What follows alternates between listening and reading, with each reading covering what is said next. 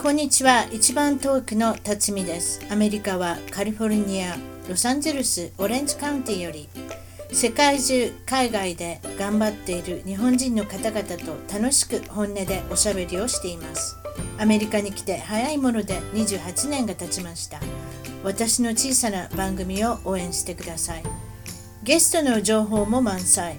ホームページウェブサイトは一番トーク .com 一番トーク .com からお楽しみください。それでは今日の一番トーク海外で頑張る日本人はカナダとチリに2年間アントファガスタ市より、えー、チリ娘こと松本真理子さんに来ていただきました。こんにちは真理子さん。こんにちは。どうも。オラ。オラケパーサ Estoy muy bien. What's up? OK。そんな感じですね。アントファガッサ、ごめんなさい、ちょっと詰まっておりましたけれども、なんかあまり聞いたことないとこなんで、あの、ね、言いに言いにくいとこですね。やっぱりこれはスペイン語を話される国で、ということで、チリ、ごめんなさい、チリ娘って勝手に私あだ名つけたんです。娘さん、チリの娘さんということで、なんか面白いじゃないですか。それで、娘かどうかわからない年齢ですけど。私からしたら誰でも娘になるの？もう そうですか。それで日本からこれは、なんと飛行機で25時間ぐらいかかるんですね。チリまで行こうと思ったら。えっと実際は首都のサンティアゴまでが25時間ぐらいかかるので、まだまだ私の住んでるアントファガスタまで行くってなると、乗り換えを考えると、やっぱり30時間以下ぐらいになりますね。うん、それすごい。そうか、そうか。プラス数時間かかりますもんね。そうですか。はい。そのサンティアゴから何時間ぐらいなんですか？あなたのお家まで。飛行機に乗ってる時間はだいたい2時間ぐらいです。でも飛行機っていうか、その空港行くまでがどれぐらいですか保育まで30分以上かかりますね。あ、びっくりした。時間もかからないぐらい。あ、そうか、30分とか、30、3時間っていうのかと思ってびっくりしましたけど。そうじゃないです。そうじゃ比較的、え結構大きい街なんですよね。これね、30万人ぐらいいらっしゃるっておっしゃってましたけど。はい、あの、チリの北部の中では、えー、3本の指ぐらいに入る大きな都市になってます。ね、それでなんはい今回、あれですか？あの、テレビ朝日さんがあなたに目をつけまして、なんていう番組 なんていう番組に出たんですか？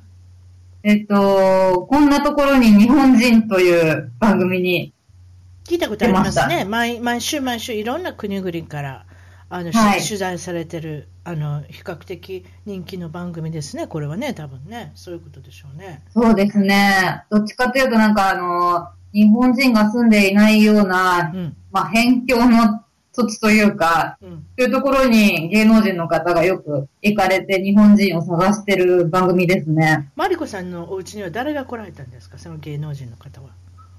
えっ、ー、と、池田哲弘さんっていうあの俳優さんがいらっしゃいました。その方私、ごめんなさい。アメリカ28年もいるので全然分かってないんですけど、なんか綺麗な顔した人なんですか？それともなんかお笑いの系統ですか？どっちどっち？あどちらかというと、えっ、ー、と、個性派の、なんかコメディ俳優ってあの、ご本人はおっしゃってましたね。そうしたらちょっと笑いの取れるようななんか面白い方なんですね。その方が、なんかおっしゃってたには、なんか飛行場から、飛行場ってまたあれですね、あのエアポートっていうんですか、空港から何もなんか住所持たずにあなたのとこお家来るんですね。あそうなんですよ。なんか、あのー、面白い企画ですね。はい、サン、首都のサンティアゴから、はい、えっ、ー、と、まずバスで、アントファガスタまでいらっしゃったらしく。簡単に来ないんですね。ピュッと飛行機で。それも面白い企画ですけど、それが、まあ、ある程度フィルム、ね、フィルムを撮っていくごとに、まあ、撮影するごとに面白いお話になるんでしょうね、そういう珍道中みたいな感じでね。そうですね、なんか、あのー、来る、まあ、便がなかったとか、うん、そういう感じで、で、バスに来る、で来るのにも結構いろんなハプニングがあったそうで。ああ、それも何かそういうフィルムというか、この番組作りの一部なんでしょうね。そういうハプニングが起こるっていうことがね、多分ね。はい。それも住所も持たずに、そのアンタファガスタのあの町までいらっしゃって、そこから日本人どこですかって聞きまくるんですかね、そんな感じ？そうですね、あの、おっしゃっていたのは、えっ、ー、と、まあ、バス停から、うん、えっ、ー、と、アントファガスタに日本人の女性がいるんですけどっていうのを頼りに、えっ、ー、と、私までかなりの時間をかけてたどり着いたっておっしゃってました。そうでしょうね。で、それであなた、発見したら、ちょちょちょっと撮影して、はい、さよならって日本帰らはったんでしょ？その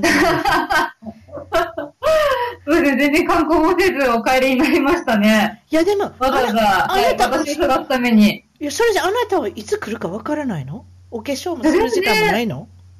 全然あの、も、も、も知りませんでしたし。本当？突如、はい、突如として現れるの？そうですね、突如として現れたので。それは面白い。えっ、ー、とですね、まあそんな感じで、ね、このテレビ出られるっていう、出たっていうことで、まあ、はい、まあ、これ放送が流れる時にはもう出ておられるっていうことで河合真理子ちゃんのあの、ね、あの3時間のスペシャルの中に出てこられるっていうことでそんな感じで。そうですか、はい。ね、いろいろご苦労があるんですね、はい、それメイキングオフみたいなところって面白いですよねそうですか、ね。えー、それで、えーと、チリっていうのは、えー、海外ぶち切れのトップ5を選んでいただいたんですけど だいぶ怒ってはりますねあなた。第5 位ぐらいからいきましょう。5位は、これ一番興味があるんです、実は。チリの人は甘いものが大好きだと。ね。そんな感じで言っておられますけれども、はい、何を甘いもの、一日中食べてるんですか？いやー、なんかあのー、朝からケーキとかも普通に出ますし、あのー、パンに乗る、なんかキャラメルペーストみたいなマンハールって言うんですけど、うん、えっ、と、そういったのすごいつけたり、あとは、あの、お茶とかコーヒーにもすっごい砂糖を入れるんですよね。で、ご飯の時は必ず甘い、例えばコーラとかファンタとか、そういったジュースばっかり飲むので、はい、ちょっと私としては、甘すぎるだろうっていう体にはあんまり悪そうですよね。だから糖尿病とかっていうのちょっと気になりません？そこまでいろいろ砂糖はい、砂糖がそう、例えばそのお食事の時にもそういうファンタだとかなんとかだっていうふうなソーダを飲むっていうことはね。はい。あんまりないね、なので、あの、結構、ま、太ってるというか、あの体のがたいが大きい人も、あの、街中歩いてるとすごいいますね。こ年間通してなんか暑いとかそういうことでそういうの飲まれるんですかね？なんかそういうのないんですか？気候的にはどんな感じ？チリっていうのは。チリの気候は、なんか日本と同じように、あの、一括りで、こういう気候っていうのはなかなか言えないんですよ。っていうのも、えっ、と、縦に細長い国で、えっ、と、南北で4300キロあるんですね。うん。なので、今私は北のエリアに住んでますけど、北は砂漠ですし、南は、あの、まあ、チリの領土とは認められていないんですけど、南極まで続いているので、うん。そうか。なので、土地土地によって全然違いますね。でも、うん、ほとんどのチリ人はどこの土地でも甘いものがすごい好きです。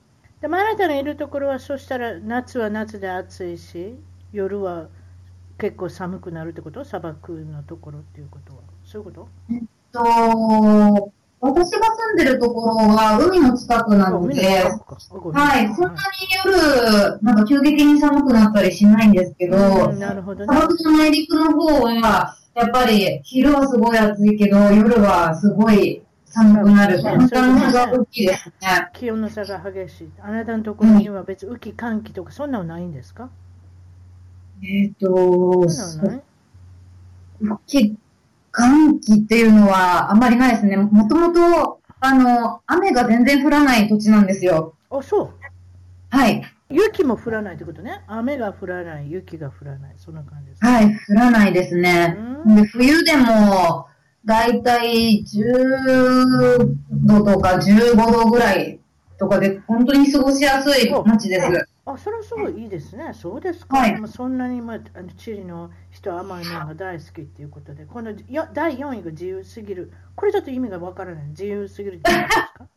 あんまり構わないってこと？どうそうどういや、なんかあのー、まあ、日本のように、まあ、ルールがそこまでなかったりするので、例えば、スーパーマーケットに行くとすると、うん、うんと、まあ、商品を取取るじゃないですか。で、これいらないって思ったら、戻さないで、もうそこら辺の棚にポイって置いたりとか、あとは、お会計が済んでないのに、うん、あの、普通にペットボトルのジュースとか開けて、飲ん、飲んじゃったりとか。いや、それってチリだけじゃないですよ。私もアメリ カアメリカ来てびっくりしたんですよ。あの、はい、その場その場で食べてますよ、商品棚から食べて。それで、それで、それで空っぽのキャッシャーに通してお金払ってるってことです。まだ払う、はい、まだ払うだけマシかなって、私そう思い出しましたよ、最近。うん。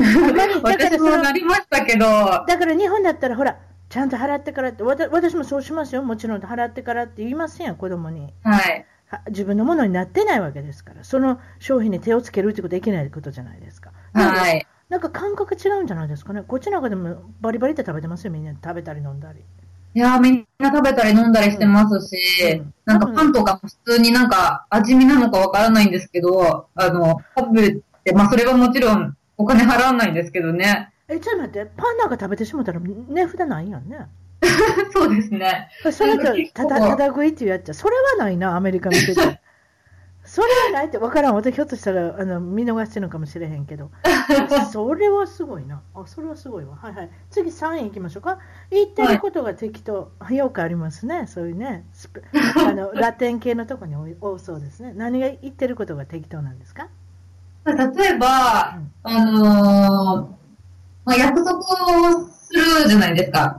うん、で、でも2日後にはその約束を、まあ、忘れてるとか、うん、なんでこっちは期待しているんですけど、うん、あれって思って聞くと、うん、ああ、そうだっけみたいな。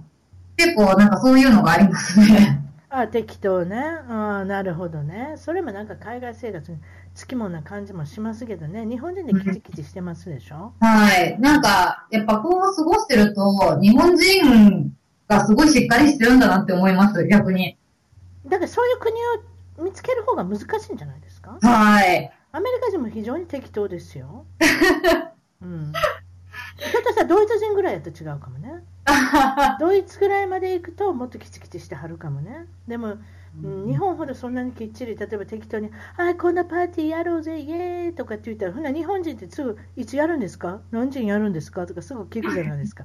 そういうのはあんまり外国には見ないですね。やっぱり、適当に言葉だけって、そういうのあるんでしょうね。あと2位は、これ時間を守らない。これもまたラテンの感じがしますけどね。いかがでしょう？どんな感じ、どういう時に感じますか？時間守らないのは。いや、もうなんか、あの、普通に、えっ、ー、と、待ち合わせ7時って言って、うん、まあ、9時ぐらいに来るのとかは結構当たり前ですね。うん、それは長いこときませんね。はい。初めはそういうの慣れなかったんですけど、でも最近は、うん、はい。例えばテキストとかで言うてこないの？遅れるわよとか、そういうなんか何もないんですか ?2 時間。あんまりないですね。ってことは、まあ、それは通常別にいいってことやね。多分、あの、みんなそうなので、多分気にしないじゃないですかね。マリコさんも今度日本でやってみたらって、そんなわけわからない。友達いなくなりますね。友達いなくなりますか。いや、アメリカ、いや、今、ちょっとごめんなさい、アメリカと今比べてますけれども、2時間はきついですね。何にも言わずに遅れるの30分はあるかもですね。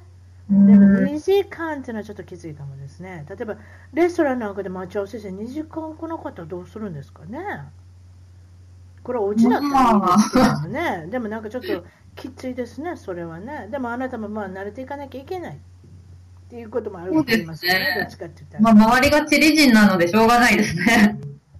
わかりました。あなただけが日本人ですからね。日本人のやり方で押し付けれませんもんね。1位はなんと計画性がない。ん？これもラテンの感じがします。計画これもあのさっきの時間を守らないと、あの、つながっているんですけど、うん、まあ、あと言ってることが適当ともつながるんですけど、ええ、じゃあこれやろうって言って、やろうやろうって言いながら、うん。結局ギリギリにならないと、あの、計画を立ってないので、うんで、そうすると結局、あの、ギリギリになってはい、準備をするので、時間がどんどん遅れていくと。だからどんどん食っていくわけですね。予定時間がどんどん遅れると。ああ、なるほど。まさに。先ほどもおっしゃってましたけど、いやっぱり日本人って何か予定を立てるってなったら、あの、詳細をどんどんどんどん決めたがって、やっぱり予定をちゃんと立てたい人種だと思うんですね。そうでしょ？はい。うん。なんかしあの市役所とか役所でもお遅いとかって言われてますけれども、いえいえいえ、ああ、これ、ひょっとしたら1週間ぐらいでで大丈夫だと思いますけどって言ったら、絶対いつからできるでしょ、あの人たち。できますね。うん、だから、だからそういうのがないんですね、全くね。そうですね。全くないですね。1週間でできるって言ったら、2週間後に期待しておいてくださいみたいな、そんな感じがあるんじゃないですか？そうですね。なんか2倍か3倍で、あの、考える方が、あの、ストレスがここではたまらないんだなって、いうことが分かかけります。る2からかける3ぐらいしといたら、時間的にはちょうどいいんじゃないかなっていうね。ああ、大変ですね。やっぱりきちきちとした日本人がそういうとこ行くとね。んそうですね。やっぱり地球の裏側の国なので、うんあの、違うところそうねがこんなに違うんだなって思いましたね。うん、だから、あなたもそれに合わせていかなきゃいけないということですかね。まだだって、い行って何ヶ月ですか、チリに来られて。行って、ちゃんと住み始めたのは半年ぐらいです。ね、だからまだまだそのアジャストするというか、調節するというか、自分で慣れていかないといけない。はい。その中で失敗談、いろいろあるんですけれども、家の中、家の外に放り出されてしまった、一回。そうなんですよ。それは自分の家じゃなしに、これは誰のお家でしたっけ？おとあの義理のお父さんのお家？そうですね。えっと、まあ、旦那さんの、えっと、両親の家に、えっと、まあ、一定期間住んでいたことがあって、まあ、その時に起きましたね。その時、まあ、ちょっと説明していただきますえー説明させていただきますけれども、なんとホテルのようなドアの形式になってる。だってホテルのドアっていうのは閉めてしまっても外から入れないじゃないですか。はい。そんな感じですか？これ教えてください。なんでそんなことになってるんですか？まあ、やっぱりあのーチリの、まあチリは、えっ、と、南米の中でも、あの、治安がいいって言われているんですけど、でもやっぱり南米なので、日本とかと比べると、うんやっぱりあのー窃盗が多かったりとか、っていうので治安があんまり良くないんですね。で、特に、は何か、はいな治安が良くないということは何の被害があるんです？どんな犯罪があるんですか？まあ、でも一番多いのは窃盗が多いですね。ああ、そうね。盗みに入るってことね。人のところにね。はいはい。はい。なんか小さなところだと、小さなところって言っても結構あるんですけど、あの、車のエンブレムを盗まれたりとか、おはいあと車のなんか、あの、車輪がなくなってたりとか、ああ結構細かいもの盗みますね。だから金目になるもんですね、結局ね。そうですね、あの、特に車の被害がすごい多いですね。ああ、バッテリー盗まれたりとか、タイヤ盗まれたりとか、タイヤのカバー盗まれたりとか、だから、はい。まあ、じゃあ車にお金かけるしまあかける気しませんね、そんだけ盗まれるとね。そうですね。結構、あの、まあ、私、うちも車あるんですけど、うんあの、何回かやられてますね。あ、そう。あそれは大変やそれで、これは何？あなたは、えーっと、家の中でお食事か何か、そのお寿司を作ろうと思ってご飯炊いてたの？そうです。あの、まあ、ちょうど誰もいない時間帯で、私だけ家にいたので、うん。まあ、ちょうど金曜日の夜だったんですよ。で、金曜日の夜なので、まあ、旦那さんが帰ってきたら、まあ、寿司でもみんなで食べようかっていう話があって、じゃあ私が作っとくよっていうことで、お米を、まあ、炊こうと思ってたんですね。で、もちろん、うちは炊飯器もないですから、あの、お鍋で、まあ、ガスで、あの、炊くっていう感じだったんですけど、はいまあ、ちょうどお米を洗って、米をお鍋に入れて、で、炊いてる時に、まあ、時間があったので、気分転換に、まあ、ちょっとだけそ、外に、まあ、外って言っても、あの、家の中のパティオなんですけど、パティオね、中庭に行かれたわけ。それで、はい。ドアをでポンとそうなんですよあのーこっちの、まあ、ドアが先ほどおっしゃったように、まあ、オートロックみたいな感じなんですね。で、一回閉めると外から、あの、入れないタイプになっているんですけど、もう日本の感覚で普通に、まあ、開けたものは閉めるじゃないですけど、あの、バンって閉めてしまったんですよ。二つドアになって、二重になってるとおっしゃいませんでした？はい。あの、家に入るドアと、あとは、えっと、まあ、玄関に入るドアというか、パティオに入るドアで二重になっていて、で、はじめ、その、えっと、パティオのところに出て、はい、まあ、あの、リラックスしてたんですね。うん、で、いざ中に入ろうと思ったら入れなくなってしまって、うん、でも、もうガスを使ってますし、自分の家でもないですし、うん、ちょっと怖いよね。これで火事になったりとか、最悪な考えますやん。それで、なんとお父さんが帰ってきた。いや、あの、お父さんは、帰ってきてないです、帰ってきてないです。誰が帰って、おじ、おじさんか。いや、誰も帰ってこなかったです、ね。帰ってこないの。え、どうやって求めたんですか、はい、で、えっと、しょうがないので、あの、もう一個、外に出るドアを開けたら、うん、ちょうど、あの、お父さんの車が止まってたんですよ。うんうんうんうん、で、こっちの方の屋根って、あの、日本のように三角の屋根じゃなくて、なんか、あの、うん、キューブ状になってる家になってるので、おはいはい。もしかして、この車伝いに登っていけば、うん、屋根に登れて、うん、で、屋根を伝って中庭に行けば、もしかして中に入れるんじゃないかって思ったんですよね。おい、それ、マリコさんが忍者になるんですか？そうですね。そういう台本ですね。これ忍者になる。はい。いけそうですね。でも、あの、他に方法も見つからないかったですし、私の携帯も持っていなかったので、うんうん、周りに通報されたらどうしようなんて考える暇もなく、もう。確かにね、泥棒扱いされますね、忍者って言いましたけどね。はい。はい、車を登って屋根を伝って中庭に到着して、で、運よく開いた窓から、あの、家に、まあ、入れたっていうことがありましたね。晴らしい忍者ですね。ちり娘でもあり、忍者であり、大変なことになってます、ね。まあでもよかったですね。本当に最悪のことしか考えませんからね。そういう時って、やっぱり火を使ってるってことなんでね。まあそういうこともあって。それで、そのスペイン語を今、あのお勉強されてるんですけれども、スペイン語っていうのは、男性に使う名詞とか、女性に使うとか、男女別れたっていうのよく聞きますけれども、何かそこで失敗されたそうなんですよ。これどういうことですか？あのー、まあ、男性名詞と女性名詞で、あの語尾をちょっと変えるんですね。うんうん、基本だと男性名詞は、えっと、O の発音で、女性名詞が、えっと、あの発音になるんですけど、はい、なんかね、たまたま、あのー、両替所に行って、お金を変えるときに、はい、こっちの人ってすごいフレンドリーな人が多いので、もう私のアジア系の顔を見て、どこ出身なのみたいな感じのことを聞かれたんですよ。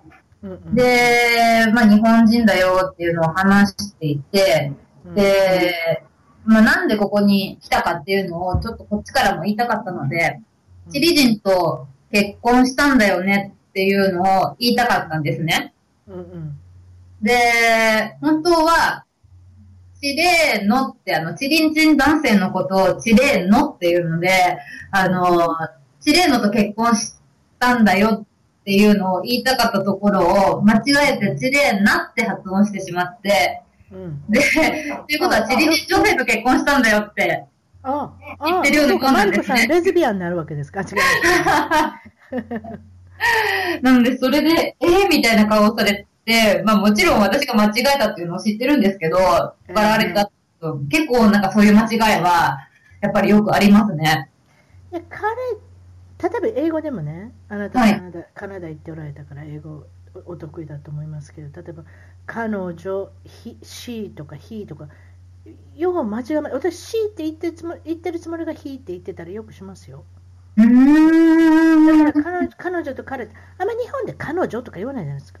彼女がとか、彼がとかって、これなんか英訳してる時に言うような言葉じゃないですか。そうですね。ね、だからそれを、それで、あの、私もそのメキシコのあのお友達がいて、そその人も、かあの C って言いながら本当は He のことを言ってたりとかしますから、あるんですよ、やっぱり。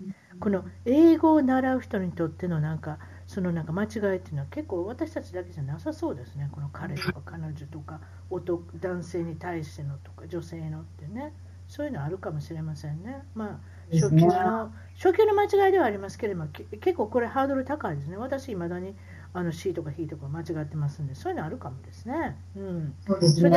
うん、結婚されて、はい。それが一、えー、っと今から、まあ、数ヶ月前になるんですけれども、なんとお父さんお、お父さん、お母さん来られなかったけど、お母さんと誰が来たんでしたっけ、うん、と母と、えー、弟のお嫁さんが日本から来ました。うんと、その二人が。はい、あとは、えっと、日本人の、はい、友達も来ましたね。うわ、それすごいですね。30何時間かけて、はい。からいらっしゃったわけですね。はい、来てくれました。なんておっしゃってましたか？遠いって言ってましたね。確かに遠い。一言ですね。遠いな、よくこんなとこまでお嫁に行ったなと思ったでしょうね、お母さんね。いやもうなんか第一声がもう遠いよって言われましたね。うん、不安になってきますもんね。大体15時間ぐらい過ぎた時点でもう非常に不安になってくるんじゃないですか。まだ行くんか、まだ行くんかみたいなね。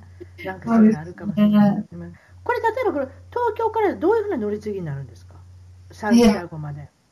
と、うちの親たちが来た時は、一回あの、成田からアメリカのダラスに行って、で、はい、ダラスからサンティアゴ行って、で、私たちが式を挙げたのは、アントファガスタではなくて、チリの南の方で式を挙げたんですよ。はいはい。なので、あの、そこからもう一本、あの、飛行機に乗って、1時間ちょっとくらいかかって、えっ、ー、と、来ましたね。うん、そういう経由ですか。ダラス、それは思いもよらなかったですね。まさかチリの方に行くにはダラス経由ってそういうことですか。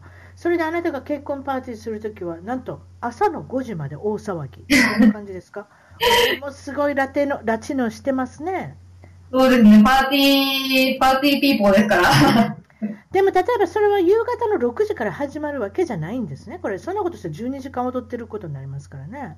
まあ、そもそも、あの、結婚のし、まあ、教会での式も、あの、夜の9時ぐらいから始まったんですよ。おはいはい。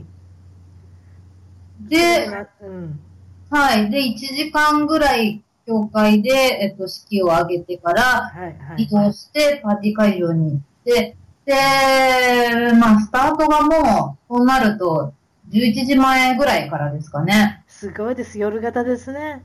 完全夜型です。もうパルケ、パルケ、パルケって言うんですよね。確かね、パーティーのこと違いました。パルケ。えっと、フィエスタです。あ、フィエスタか。あ、はい。パル、パルケって何かな？これめっちゃ。パルケは公園です。公園？あ、これ、はい、間違えました。すみません。パルケと思ってました。そうですか？フィエスタ。そうですね。これは日本語にもなってますもんね。フィエスタっていうのは。そうですか。なんと、それで、えー、カラオケもするんですか？えっと、カラオケは翌日にやりましたね。あ、何日間ぐらい結婚してるの？結婚してるの？何日間ぐらい、あれ長いことやりますよね、披露宴ってね。はい、えっと、初日が、あの、教会の式と、えっと、パーティーをやって、で、翌日はなんかリラックスしながら、あの、バーベキューを南、あの、バーベキューをやるのが南の結婚式のスタイルなんですよ。あ、なるほどね。はい。そうですか。それで夜も大爆音でかけてもいいんですね。ご近所あんまり言ってこないのね。そうですね。基本、あの、こっちは、あの、全然大爆音で、あのー、朝までパーティーしても、誰も何も言わないので、なんかそういうのを気にする必要ないから楽ですね。うん、そのバーベキューのことに関してちょっとあれで、その場で牛や豚を殺してバーベキューにして食べますってあの言ってくれたけど、そうなんですか？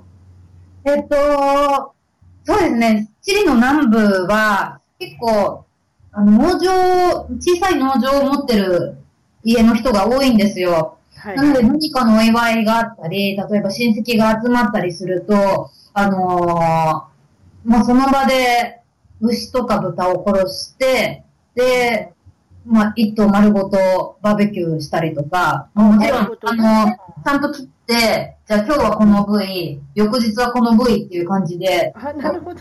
やるんですけど。食べるんですか？すごいですね。はいそれで、なんか親戚のお家に行ったら死んだ豚が吊るしてあったり、解体後の牛の足が、あれですか、ブラブラつったったりするんですよ。そうですね。なんかあの、ホホラー映画を見てるような気分になりました。びっくりしたでしょ、初めて見た時。なんやこれって。はい。それ見て美味しそうと思うんですかね、チリの人。わかりませんけど、そんなん見てななんかちょっとあれですよね、食欲がちょっと劣るっていうかね、おなんかちょっとかけません？そういうところ。そうですね。うんそうですね。なんか、私は豚を解体してるところは見させてもらったんですけど、見たんですか？はい。はい、牛はまだ見てないので、ちょっとやっぱり牛みたいに。豚はちいちゃめですからね、なんとなしね。そうですね。かそそんなことあんまり日本ではあんまり見る機会なんか本当ないですもんね。なかなかないですね。うんうん、でチリは、えー、とその辺のあの暮らしておられるところはなんと水を処理するシステムがない。だからちょっと雨が降るとザーってもう大変なことになるんですか？アフリカへって。そういうことはい。えっと、私の住んでる、あの、北部のアントファガスタっていう、あの、土地から、まあ、上ぐらいまでずっと砂漠なので、ほとんど年間で雨が降らないんですよ。わかるわかる、うん。なので、そうなると、あのーまあ下水、水の処理システムが、あのーもともとつつかまないので、作られてないので、雨が降ると、本当に、あのうん、もうなんかあれでしょー、ないんですけど、道が道が川のようになってるんでしょ？要するにそうです。なんか小川みたいな。わかるわかる、うん、カリフォルニアにも弱いんですよ私カリフォルニアに住んでますけどはい。もうこの辺も弱いんですよ。だからちょっと大雨が降ると大変なことになってるんですよ。だからもうあのそれこそ丘の上だったらもう上から下に流れてなんかはいなんか川川のようになってるんですよ。はい。い家が浸かるってことはあんまりないですけれども、でもそれぐらい水の処理っていうかね、あの雨水の処理ができてないとかね。なんかそういうとこありますよね。それとはいあとはチリは税金が高いとおっしゃった。どれぐらい高いんですか？高い高いって。税金は19%です。それはすごいですね。ヨーロッパ並みですね、それってね。はい。それ何買ってもそれなもんつくの ?19%。例えばしアメリカだったら食品には税金がつかないんですよ。だからどんなに貧乏しても食べ物だけは税金なしで食べてくださいねっていうその政府のあの計らいなんですけど、そういうことないんですか？えっと、ものによって、えっと、うん多分違うと思います。なんか、私もまだちゃんとこれが、えっと、何パーセントとか、これが何パーセントって、ちゃんと知ってるわけじゃないんですけど、でも、ものによって違うと思いますね。うーん、そうですか。うんはい。まあそんな感じで、まあ、国民性はあなたカナダにおられたんでね、はいカナダの国籍国民性はどんな感じですか？カナダ人。カナダは、みんなすごいフレンドリーでしたね。私は、あの、カナダのトロントに住んでいて、あの、かなり多国籍な都市だったので、あんまり、ねはい、人種に対して差別がなかったりとか、うんうん。あんまりこの国の人だからとか、この、あの、地方から来た人だから、差別されるとか、そういうのはなかったので、ということは移民の人が多いということですけれども、移民の人ははい。どういう国の人と出会いました、私が出会ったのは本当はもう世界中の人たちですね。えっ、と、アジアだったらまあ韓国、中国、台湾が多かったですし、あとは、まあ、ヨーロッパから来てる人もいましたし、南米も多かったですね。チリ、えーコロンビア、エクアドル、メキシコ。あそう、いろいろいますね、そして。はい。それでトロントっていうのは、この私、ちなんていうのかな、地図を見たんですよ、どこにトロントがあるのかと、ものすごくミシガン州のデトロイトとほぼ1時間ぐらいで行けるんじゃないですか、2時間ぐらいで行けるのかな？そうですミシガンに行ってね。たらもうご近所ですよ、あんなのね。はい。あ私、あんな近いで知らなかった。うんいやうちうちの主人、ミシガンから来てるんでね、今度ミシガン行った時カナダも行こうかなと思ったんですよ。それぐらい近かったなんか、そんな手前にいたんだと思って知らなかったんですよ、私。ねえ、トロントの一つも行ってみたいじゃないですか。今度行ってみますわ。はい。そうですか？すごい綺麗なところですよ。ねえ、それで、まあ、先ほど、まあ、チリのチリに関してはいろいろあのもうご紹介させていただいたんで、その中で例えばその、ちょっとあの寿司屋さんがあるっておっしゃった。そうなんですか、お寿司屋さんもあるんですね、チリには。はい。えっと、たくさんありますね。それが生もの食べない、それ、それ寿司屋、エセですね、エセ寿司屋。そんなことしちゃいけないいけないですけれども、何を食べてるんですか、それじゃ寿司屋行ったら何を頼むんですか？えっと、チリ人が好きなのは、うん、やっぱり天ぷらロールとか、あとは、中身がやっぱり生ものじゃないものが好まれますね。アメリカにもありますよ、天ぷらロールだとか、あとはその生でない、そのフィラデルフィアロールっていうのがあるんですそれフィラデルフィアのクリームチーズを中に入れて、はい。あと、あ、でもスモークサーモンだから、これ生になるのかな？ちょっとわからないです。燻製ですよね。だからね、鮭かなんかの。それをなんか入れたりとか、なんかカリフォルニアロールとかね。あれも生じゃないですよね。あんなのあるんですか？カリフォルニアロールないですよね。あ、何のこと言ってるかわからない？ごめん。あでもあの、カリフォルニアロールのような形態のものはあるんですけど、やっぱり中身が生ものではないのが多いですね。本当？例えば卵を焼いたり、そういうのをあの巻いてるとか、そうなんですかね？えっと、卵よりも、やっぱりアボカドだったり、えーアボカドね、やっぱ食べますね。ラクリームチーズだったり、そうでしょ。あとはチキンとか、そういったのが多いです。実はそれ頼んだことないんです頼んでる人を見て美味しいのかなと思っていつも見てるんですけどまだ頼んだことないんですよ。ちょっと勇気がないっていうかね。日本からしたらあまりにもエセすぎてちょっとため頼めない。でも天ぷらロール美味しいですよ。あ、でも、そちらの天ぷらロールってどんな天ぷらロールですか？エビの天ぷらロール。え他にあるんですか？エビ以外に。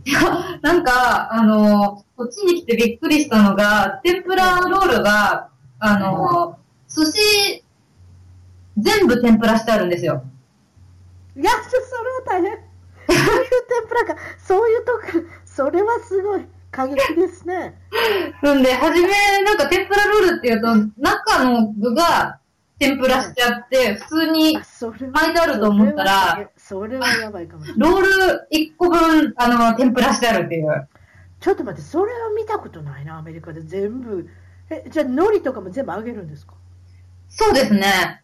海苔も全部揚げてあります。ちょっと待って、ちょっと待って、私今、メキシカン料理ってありますやん。アメリカにあるんですけど、はい。あの、まあ、チリとちょっと比べて悪いんですけど、メキシカン料理の中にチミチャンガっていうのがあるんですよ。ブリトを、ブリブリトって知ってます、はいあのトティアのロールにくるくるくるっとしてね、あの食べるやつね、まあ、日本で巻き寿司みたいなのがあるんですね。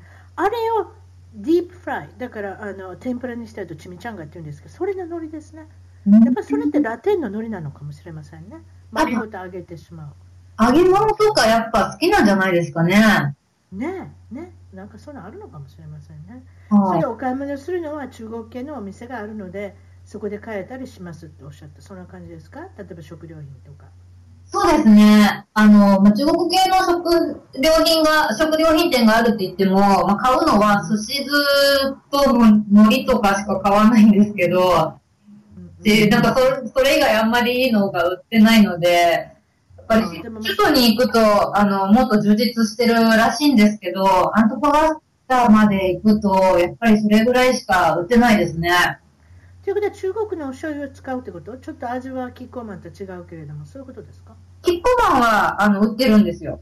スーパーでよかっ。たじゃないですか。もうキッコーマン抑えてたらもう全然違いますよ。はい。ねえだって中国系の味が違うの？あれ禁断醤油とか例えばもうハワイだったらアルファ醤油とかなんかいろいろありますけどやっぱり違います。もんなんかやっぱ醤油って決め手になりますわ、はい。そう。いうところは。そうですか。それであなたのもう長々とおしゃべりしましたけれども実際問題、出身地もあるんですね。あなた日本人なんですね。ごめんなさい。出身地は出身地はなんと千葉県の浦安市東京ディズニーランドのご近所で。これまたちょっと聞きたいんですけどはい。私、南カリフォルニアでいるので、ディズニーランドは非常に近いんですけれども、はい本拠地本拠地のディズニーですね、はい南カリフォルニアの割引パスっていうのがあるんですよ。う例えんば浦安浦安市民のための割引ってないんですか？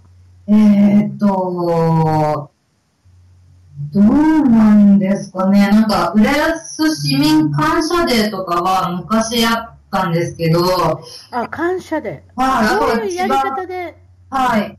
千葉県民感謝デーとか、ああ、なるほど。だと思いますね。そう、こちらでね、南カリフォルニアは自分ね、ここに南そのカリフォルニアに住んでますっていう証明ができたら、あの、うんパスが安く手に入るんですよ。来てほしいからね、近所の人に。うんそういうところは結構あれですね、大盤振るいですね。でもなんか東京ディズニーランドはまたあのマーケティングっていうか営業の管轄が違うのか知りませんけど、ちょっとケチなとこありますよね。それはしょうがないですね。そうですか。実家、ご実家のお父さんは、なんと、えっ、ー、と、築地の方で、はい、えー、東京都中央区築地の方で自営業されてるっていうことで、これは食品の、えー、包装、あの、あれですか？あの、どういうのかな？これは発泡スチロールの、あの、タッパー、どういうのかな？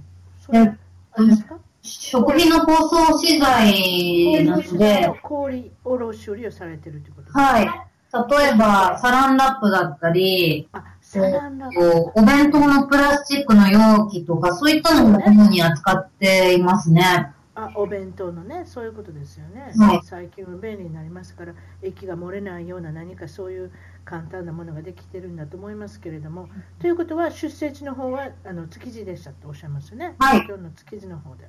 はい、ね、あの辺で、えー、ご兄弟は弟さんが1人はい。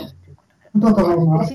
小さい時は活発なお子さんでそれで男の子と、まあ、公園や空き地にあの鬼ごっこをして遊んでおられたということで小中学校は、まあ、思い出としては元気に友達と、まあ、いろいろ遊んでおられて目立つこと目立つことが好きだった。演劇も好きだった。学生の出し物がある時は、よく劇の主役を演じてました。これも手を挙げて立候補で演劇の役をいただくんですか？どんな感じですか？そうですね。なんか、うん、あのー、やってましたね。うん。それはよかった。それ そのその演劇が好きな理由がなんてお母さんがミュージカルに連れて行ってくれたって。おっしゃったんですよね、はい、はい、そうです。お母さんお母さんが好きなのね多分ね。舞台のそういうねそうですね。演劇がね。まあでもそれもだからいわゆるそのまあお母さんの血を引いてってあなたも大事になって。ね、でねクラスの新聞、クラスの新聞、文集、そういったところにも活躍されてまとめ役でしたおっしゃってますよね。はい、結構なんか、あの、こまごましたものを、あの、編集したりするの結構好きなので、うん、なんかクラスの文集委員とか、うんプラス新聞を作ったりとか、なんかそういうのをやってましたね。素晴らしい、素晴らしい。いやいやいややりながら、いやいやね、人に言われて、あのやる人もたくさんいますけれども、その中でもマリコさんはそういうことが大好きだったっておっしゃって、ね、そういうのってありますよね。はい、うん、そうですか。それでその頃の夢っていうのは、女優さんや芸能人になりたかった。あとは雑誌の編集者。編集者あ、ごめん。なんか早く早口言葉ですね。下上って言われて私下噛んでますね。どんな感じですか？女優や芸能人。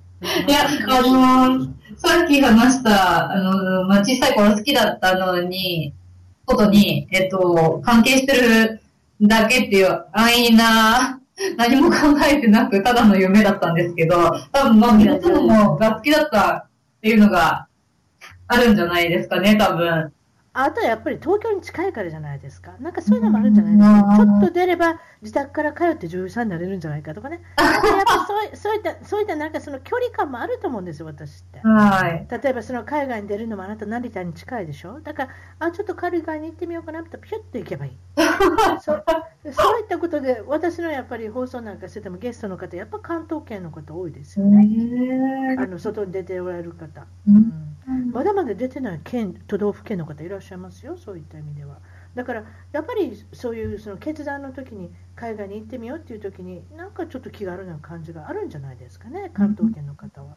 私はそう思いますけれども、それで高校は女子校に通っておられて、はい、えー、っと大好きだったのは学校帰りのカラオケに行ったり、ショッピングに行ったり。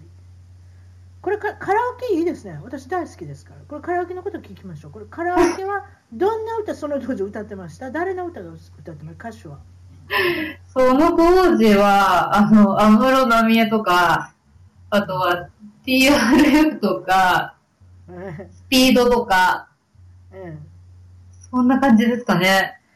安室奈美恵ちゃんしか分かりませんでしたね。えー、そんなもんです。私もこっち長いんで。そうですか。うん、そのでもあれですね。あのそうかカラオケそうチリではちょっと難しいですかね。日本のお歌を歌うのはね。そんな感じでしょうね。そうですね。でもたまにあのー、なんか歌ってくれっていうのありますよ。お、そうど何歌うんですか？桜桜とか歌うんですか？いやえっと、歌うのは、な、何歌うんですかね？えっと、津軽海峡冬景色とか、なんで津軽海峡風景好きなんですか？先ほどなんか随分ポップな感じをあの攻めてはりましたよ。なんでそこで津軽海峡風景好きになるんですか？石川さゆりさんはチリでモテモテモテてるとかそうなんですか？いや、あの、全然皆さん知らないですけど、でも、うん。演歌なので、うん。そういうメロディーの方がいいのかなって思って。おー。あとは、あなたのカラオケに、はい。あカラオケにあるんですか？歌は。でもあなたもカラオケなしで本当にあれですか？歌うんですか？地声で。いやあのー結構こっちの人家でカラオケしたりするんですよ。日本の歌があるの？あのー YouTube とかで、あ、そうかそうかそうかそうでか。ああまた私古い考えしてましたね。確かに YouTube な流せば誰でも歌えますもんね。そうですか。はい。えそれで大学の方は明治学院大学の社会学部にはい行っていらっしゃったということで、それで、えーっと学校時代は友達と、まあ、テニスのサークルの友達ととにかく遊んでましたと。そうですね。授業をサボって遊んで飲みに行って バイトをして強制的な勉強をしない日本の大学生でしたと。はい、典型的なことですね。大学生でした。その中でも一番やっぱ注目したのは旅行が大好きだった。はい。それでその長期の休みを取って、なんと青春18切符、これ JR から出されてるもんですか？はい。旅行が好きで、なんかあの、旅らしい旅をしたかったんですよね。まだ若かったので。それ一人でやるの？一え人旅って一人の時もありましたし、友達と、大学の友達と一緒になんか、各駅電車とか快速電車を乗り継いで、えっ、と、青森の方まで行ったりとか、鹿児島まで行ったりとか、なんかそういうのやってました。いくいくらぐらいするんですか？この青春18切符。ごめんなさいね、すぐ値段聞くでしょ。大阪人、大阪人なんで止まらないんです、こういうの。いくらだったんですか？い何日間乗り放題とかってあるんですよね？なんか確か、もう値段とかあんま覚えてないんですけど、えっ、と、5日間ですごい安い値段だったと思いますね。いいですね、大学生がね、あの払えるようなお金にしてある、設定してあるんでしょうね。でも青春18ってなんか、あの18歳の人からしかダメって、年寄りも行っていいんでしょ？年寄りも行っていい。別にこれ年齢制限ないですよね。年齢制限ないです。誰でも使えますね。でも学生の時のお休み、学生がお休みの期間だけ、確か販売されるような切符だったと思うのあで、なるほどね。春休みだとか夏休みだとか、なんかそういうことでしょうね。はいうんそれあなたのお仕事はもちろんその大学卒業してお仕事されるんですけれども、はい。食料品関係が多いですね、これ、ざっと言いますと、イタリアン、高級寿司屋、日本酒専門店、はい。で正社員ではスーパーマーケット、これ,、はい。これ言った方がいいんですか、株式会社成城石。井、その言うときましょうか、はい。えーお酒の担当兼副店長、でね、和酒和酒の、まあ、日本酒、和酒のインポーター営業兼あー日本食レストランマネージャーなんかなんかいろいろありますけれども、これ、食事とお酒、はい。結構あります？やっぱりそういうのが大好きですか？そうですね、食べるのがすごい好きで、で、そこから派生して、なんか、食べて飲むのが好きになってっていう感じですね。飲むのは何が好き？日本酒が好きなの？あで何でも飲みますね。今、チリなので、チリワインすごい飲みますし、チリアンワイン、こっちでも有名ですよ。比較的お安いですしね。はいいですよ。安くて美味しいのが結構あるので、でスーパーに行くと本当に種類もたくさんあるので、なんか、週末が楽しいですね。チリのワイン、何が好きですか？赤とか白とかいろいろありますけど。何が好きですか？あ、でも何でも好きですけど、えっ、と、何なんかその、その日の食事に合わせて、今日はこれ作るから、このワインにしようかっていう感じで食べてみて。かっこいいですか？そんな生活がしてみたい、私。今日はお魚を食べるから白で行こうかとか。もう子供できたらもうむちゃくちゃですよ。もうそんなん言うてられませんよ。も う水水にしといて高いから。水水にね、水で飲んでちょうだい。そんなソーダとか飲まないの。チリの人みたいにってこういう、こういうふうに育てるんです、私は。そうですか。で海外に興味のあったきっかけっていうのは、まあ、大学時代に、えっと、お友達のお家にあ、あれですか、お友達がいらっしゃったんで、そこにあの卒業前に行って来られた。それがドイツとチェコだった。はいいますがそんな感じ？はい。まあ旅行がすごい好きだったので、うんと、大学を卒業する前に、うん。まあせっかくだから、海外に行ってみようと卒業旅思って。行ね。はい一人で行かれて。そうですね。まあ、な何日間行かれたんですか、ドイツとチェコには。い2週間しないぐらいだったと思いますね。で、友達はベルリンに住んでたんですよ。北、ドイツの北の方に住んでいたので、えっと、そこにまず行って、で、そこから、まあ、電車の旅が好きだったので、電車でチェコに寄ってから、えっと、南のミュンヘンに行って、で、最後フランクフルトまで行って、そこから、あの、日本に帰りましたね。あー、まあ、ヨーロッパは電車が便利にできてますんでね、そうはいいうその国を隔てたその電車の電車というか、汽車というか、そういう旅行ができますから、それはそれでさっきの JR の乗りですね。そうですね。JR の乗りが、あの、海外になったっていう感じですね。ね、そういうことね、あなたが好きな、ああの旅の仕方っていうことで、はい。それでちょっとお話は飛びますけれども、はいもちろん今、新婚さんで、はい。あの結婚されて、まあ、これからなんか新婚旅行行かれるなんていうこともはい聞いておりますけれども、はい。ご主人がいる、まあ、それはおかしい言い方ですね、ご主人がいる。えでそれでご主人とカナダで知り合いました。はいそんな感じでいいんですか？これはどんな感じで、なれそめは聞いていいですか？どどうだったんですか？えっと、お互い違う英語の学校に通っていたんですけど、あの、結構、カナダのトロントって学学生が、あの、学生というか、海外留、うん海外留学だったり、ワーキングホリデーで来て、英語を学びに、はい、来てる人がすごい多いんですね。うんですね。はい、なので、あのー教会だったり、いろんな、はいあのーまあ、コミュニティが、えフリーカンバーセーションのクラスを、あの、週に何回か開いてたりするんですよ。え、あなるほどね。いい、いいことですね、いい活動ですね、それはね。うん。で、私も全然英語話せなかったので、もっと勉強しないとと思って、で、それで学校終わった後にそこに通っていて、で、私の旦那さんも、えっと、そこに通ってて、で、まあ何回か会うに、仲良くなってた感じですね。お付き合いされてっていうことで、はいえーとまあ、いろんなことを、まあ、もちろんスムーズにいって、日本にも来られたりとかされたんですか、おあのご主人は。そういうこと？そうお聞きしたってことでですすかね。あのー出会ってから、すぐ、はい、あの、旦那さんが、もうチリに帰らないといけなかったんですよ。おはいはい。で、こっちで、あの、英語の先生をやっているもので、その仕事だったり、まあ、勉強があるからチリに帰らないといけなくて、で、出会ってから、まあ、2ヶ月ちょっとぐらいして、もうすぐうん、トロントとチリの遠距離恋愛が始まった感じですね。あそれは大変。そういうことだったんですね。はいそれで、えーっと、何年後に結婚されるんですか？そっから2年半後ぐらいですかね。なるほどね。それでしまあないぐらい。一大、ねえ、一大決心じゃないですか、そんな遠く離れたところ。そうですね。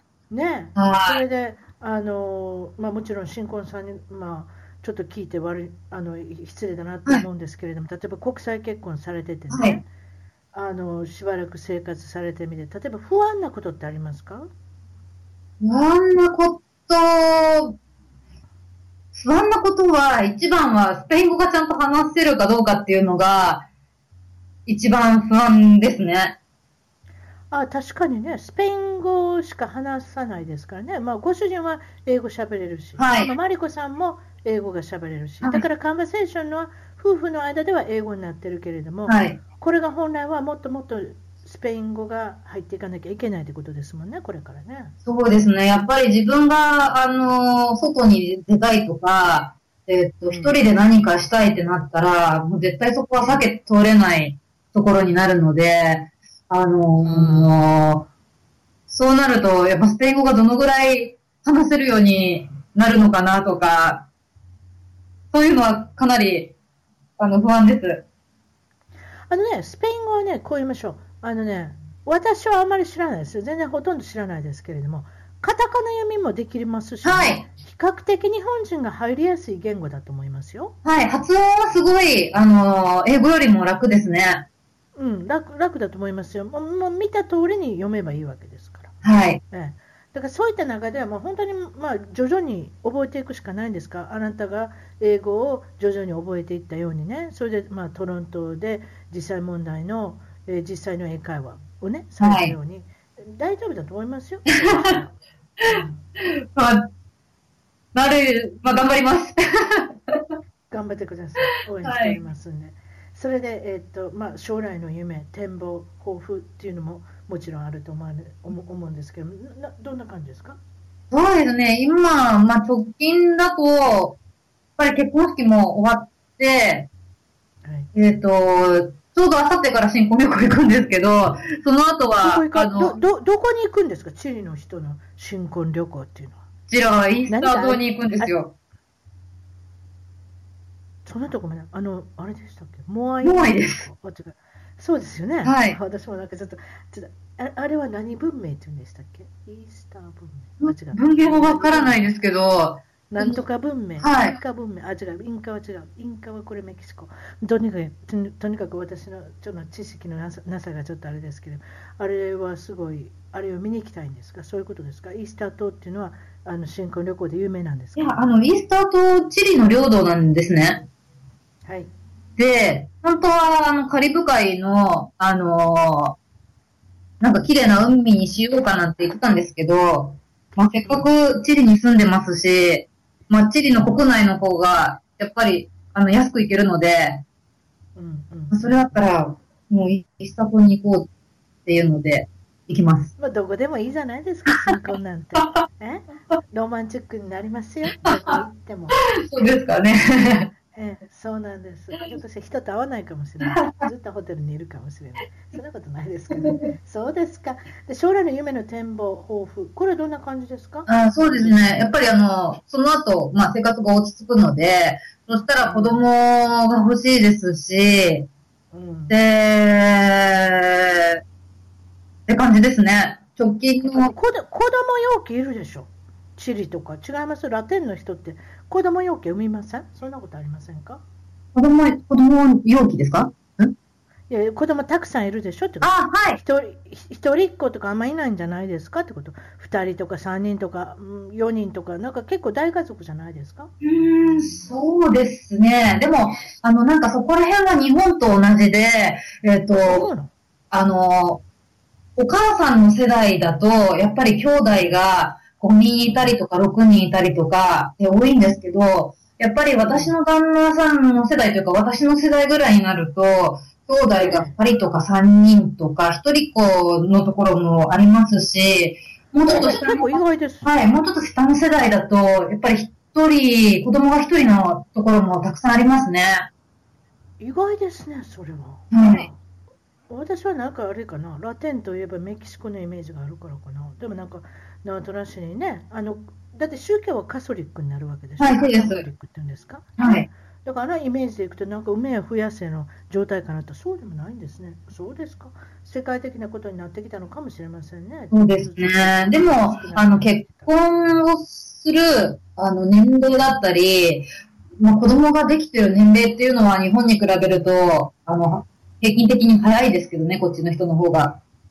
いくつぐらいでみんな結婚してると思います？うん、多分20代前半とかで子供ができてる人とかは結構いるんじゃないですかね。アメリカも、どこやろな、アメリカもそんな多いかな？20代前半ってことないかな？やっぱり25前後ですかね。でも、30まで待ってる人ってあんまりいないですね、アメリカでもね。うん、やっぱりあの、こっちでもちゃんと大学に行って、えっ、ー、と、ちゃんとした仕事を持ってる人は結構30以降に、うん、えっ、と、結婚したりするんですけど、やっぱりあのまあ、学校にちゃんと、大学に出てなかったり、えっ、ー、と、地方とかに住んでたりすると、あの、かなり早いですね。アメリカでもね、あの高校の時のスイートハートって聞いたことあります？よく聞きますやん。高校時代のスイートハート。だから結構、高校時代の時に付き合ってた子と、ゆくゆくは結婚して、とりあえず初めの結婚するんですよ、1回目の結婚。でそれで、あのポシャっって一回離婚になってまた離婚、また結婚するそういうパターンよく聞きます。すごいあのこっちも多いですしそもそもなんか結結婚もしないんですよ。あそうやっぱ多いねんな。はいあの、まあ、子供ができて一緒にいるけど、うん、えっと、法律上も教会でも結婚もしないで、で、うん、まあ別れてしまって次の人と恋愛してで、そこでまた、あの、まあ、家族を作るではないですけど、結構そういう人いますね。なんで結婚しないんやろね。あの結婚したらベネフィットってないのかな？法律上、例えば税金が安くなるとか。アメリカはね、これ結婚したらあの税金安くなるんですよ、一人一人が。だから独身で税金を申請するよりも、夫婦で申請した方がずっと安いんですよ。だからそのメリットでみんな結婚しはるんですよ。うん。チリはないのかもしれない。なんか、わ、詳しくわからないですけど、多分一回結婚したら、うん、あの、離婚もしづらいっていうのもあるんじゃないですかね。あ、カソリックやから。はい、あの、それは言えてるな。もちろん、教会で結婚したら、あの、基本は離婚ができないですし、うん、で、法律の結婚よりも、やっぱりこっちはか、あの、教会の結婚の方が、あの、重視されているので、まあ別に法律上結婚しなくてもっていうのがあったりとか、あとは、はい、あの、旦那さんの方、まあ旦那さんだったり、えっと、奥さんの方が、ちゃんとした正社員で会社に勤めていないと、あの、まあ、特にそういったベネフィットっていうのは、ここまでなかったりするので。うん。あ、いろいろ国によっていろいろ違うんですね。特にそうだと思います。ちょっと私も、ね、詳しくは。わかります、わかります。はい、でも、例えばその、例えば、アメリカっていうのは多国籍でもあるけれども、はい、そのいろんな民族もいるけれども、いろんな宗教があるのでね、うん、でも例えばそのチリっていうのはいろんな宗教はそんなないでしょ、皆さんほとんどカトリックだと、ね、そうです、カトリックの人が本当に多いですね。ね。そうでしょ、はい、だからやっぱりそういったところがやっぱりあの影響してくるんでしょうね、例えばね。ご夫婦になる、ならないっていうのもね、あこれはすごく興味あることです。それであなたがはい、夫婦としてなんか自信がまだなかったりとか、ってなるとやっぱりしないで、でも、まあ子供は、まあ、作った人がいるんですけどね。なるほどね。それであなたは今ブログでお忙しいね。ブログは南米チリ人の妻になりますっていうタイトルですか？それでこれはどこに行ったらそれが読めるんですか？えっと、まあ、普通にあの南米チリ人の妻になりますって検索してもらえば、えっ、と、はい、出てきますね。